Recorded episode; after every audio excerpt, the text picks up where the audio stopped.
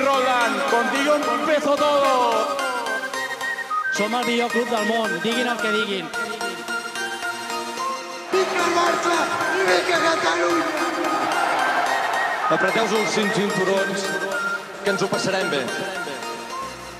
Saludos a todos y a todas las que nos escuchan. Yo soy Julio Borrás y esto es fuera de libreto. Ni siquiera el copresentador de este espacio, Rafael Damuy, sabe que estoy grabando, así que va a ser una reacción espontánea al partido de hoy de Liga de Campeones, el primer partido de fase de grupos de Liga de Campeones del Barça, en donde el Barça empató 0 a 0 con el Borussia Dortmund. Así que antes de entrar al contenido de este corto episodio, será bastante breve, yo espero porque no me encanta hablar solo. Les recuerdo que se suscriban y que por favor nos dejen un review si es posible de 5 estrellas para de esa manera llegarle a la gente que todavía no nos ha descubierto, que es mucha. Así que vamos allá, vamos a comenzar con la alineación. Valverde sacó la alineación que yo entiendo que muchos querían ver. Eh, yo diría que en algún momento hay que dejar de responsabilizar a Valverde por todos los males del Barça y exigirle un poquito más a los jugadores. Dicho eso, hemos visto una y otra vez que la fórmula de Valverde cuando jugamos con el 1-4-3-3 carece de ideas claras en fase ofensiva. El Barça a veces parece que no juega a nada cuando jugamos de esta manera. Sin embargo, cuando jugamos con cuatro en el medio, yo diría que somos un equipo más solidario, somos capaces de alimentar a los dos que juegan arriba en posiciones de ventaja y los volantes también se incorporan al ataque con más peligro. Así que siendo este el primer partido de la fase de grupos de la Liga de Campeones, la competición que nos hace tanta ilusión y que se nos ha escapado en estos últimos años, jugando fuera de casa contra en papel el rival más serio del grupo, sin nuestra máxima figura Leo Messi, quizás lo más prudente hubiese sido salir con la fórmula que Valverde más cómodo se siente, que hubiese supuesto, claro, sacrificar a Ansu Fati y darle paso a Rakitic o a Sergi Roberto y esa posición conservadora que en la previa anticipamos que era una posibilidad conociendo lo conservador que es Valverde, pues a lo mejor era un poco más prudente, pero eso no fue lo que vimos. Así que vamos a hablar de lo que sí vimos, vamos a hablar del partido.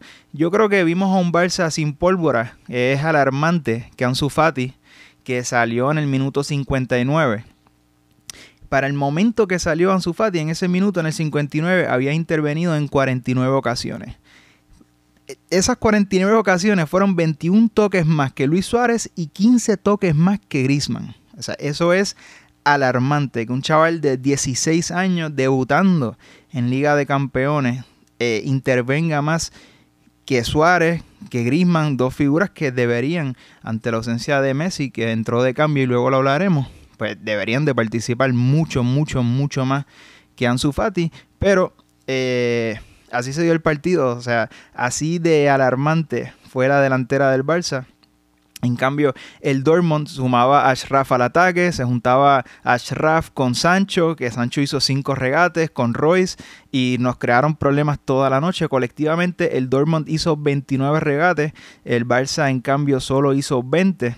Y aunque el Barça dominó la posesión con 59% e incluso contrario a mi percepción inicialmente, el Barça dio más toques, dio más pases, quiero decir, en el último tercio del campo. El, el, el Dortmund, sin embargo, creó más y mejores ocasiones sin duda.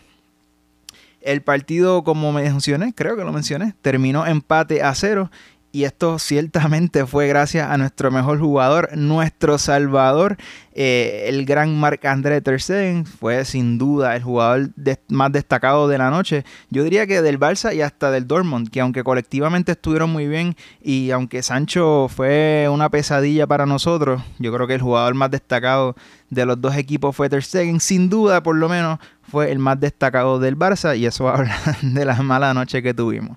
Eh, la defensa del Barça también dejó mucho que desear. En el minuto 39, Lenglet falló un despeje y perdió el balón ante Royce, que terminó con un tiro de Sancho bastante peligroso desde el borde del área. Luego, en el minuto 55, Semedo le hizo un penal a Jadon Sancho y ese penal que le hizo Semedo le debería de costar la titularidad. O sea, a este nivel no se puede cometer un penal así. Sancho iba saliendo del área, no, no estaba atacando, no, no, representaba ningún peligro que él tuviera el balón aún estando dentro del área. No había ninguna razón para cometerle falta en esa posición. Por suerte, Ter Stegen, nuevamente nuestro salvador, el gran Marc-André Ter Stegen, tapó el penal que lo cobró Royce. Royce falló unas cuantas bastante claras, no fue su mejor noche.